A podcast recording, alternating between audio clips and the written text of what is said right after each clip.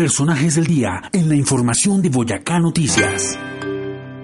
Bernardo Pérez, alcalde de Mongua, habló sobre los grafitis del ELN que aparecieron en su municipio. Al parecer del Frente José David Suárez, ELN. Adriana Flores, directora de Salud Pública del departamento, se refirió al cierre preventivo de colegios en Tunja por alerta de contagio de varicela. En este momento nosotros tenemos el brote en el Liceo Santa Inés. Son aproximadamente 10 niños de diferentes cursos, por lo cual se decidió cerrar completamente el colegio. Persiste el fantasma del racionamiento eléctrico. El ingeniero Jairo Guatibonza, gerente de comercialización de la EBSA. El tema eléctrico está bastante, como llamamos nosotros, estresado. Amílcar Acosta, exministro de Minas y Energía. Empiezo por decir que este no es la hora de, de buscar culpables, sino de buscar soluciones. Síganos en nuestras redes sociales, en Twitter, arroba Boyacá es Noticia, y en nuestro fanpage en Facebook, Boyacá es Noticia.